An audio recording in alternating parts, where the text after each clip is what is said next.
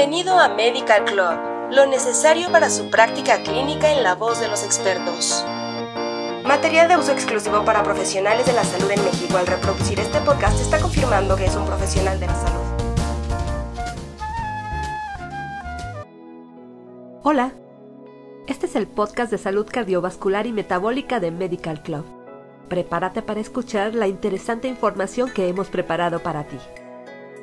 El colesterol, como sabemos, es una molécula lipofílica, la cual resulta esencial para la vida humana por poseer diversas funciones que contribuyen al desempeño normal de las células.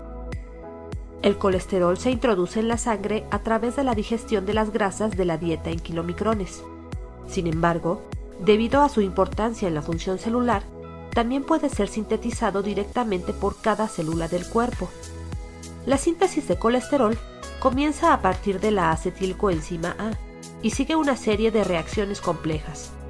Una ubicación principal para este proceso es el hígado, que representa la mayor parte de la síntesis de colesterol de novo.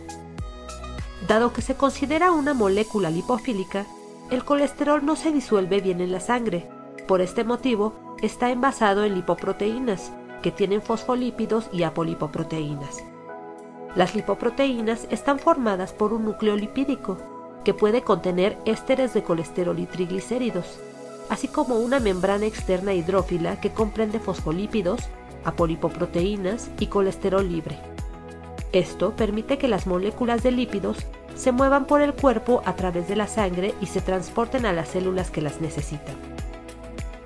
Existen varios tipos de lipoproteínas que viajan a través de la sangre, y cada una tiene diferentes propósitos.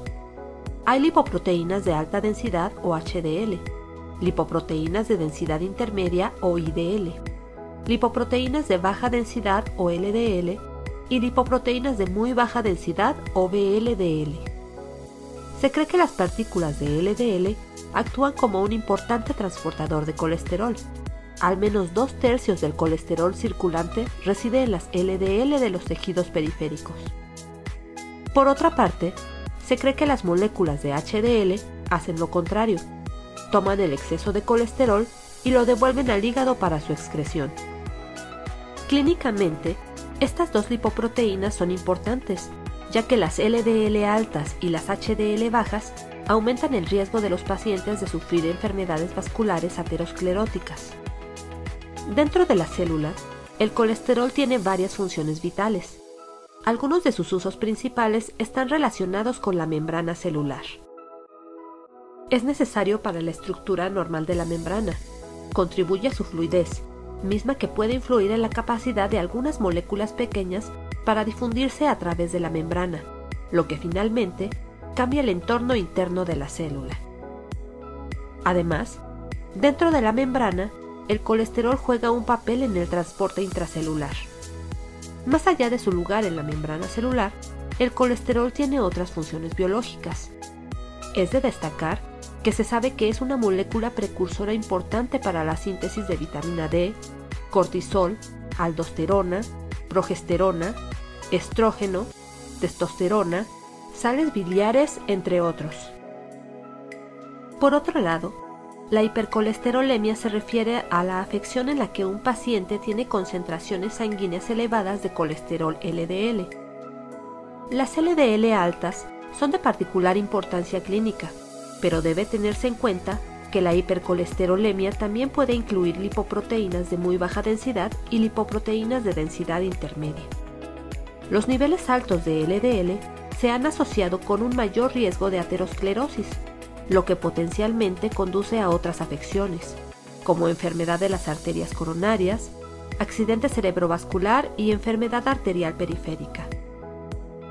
Varios factores pueden conducir a un aumento de los niveles de LDL. Algunos de ellos incluyen la genética, la dieta, el estrés, el estilo de vida sedentario, los medicamentos y otros trastornos como el síndrome nefrótico y el hipotiroidismo. ¿Sabías que? Los fármacos para la disminución de los niveles de colesterol pueden reducir los eventos cardiovasculares adversos y la mortalidad por cardiopatía coronaria en aproximadamente un 35%. Por lo tanto, son necesarias intervenciones terapéuticas adicionales más allá de la farmacoterapia para reducir aún más el riesgo de desarrollar cardiopatía coronaria y accidente cerebrovascular. El hígado y el intestino delgado son dos órganos cruciales para la homeostasis del colesterol. De hecho, la biosíntesis de colesterol alto en el hígado conduce a una mayor cantidad de lipoproteínas de muy baja densidad secretadas en el plasma, aumentando así las concentraciones plasmáticas de colesterol total y LDL. El aumento de las cantidades de colesterol en la dieta también hace que se incrementen las concentraciones de colesterol plasmático en la mayoría de las personas. La cantidad total de colesterol depende principalmente de la eficiencia de absorción de este en el intestino, y de la cantidad de colesterol que se consume a diario.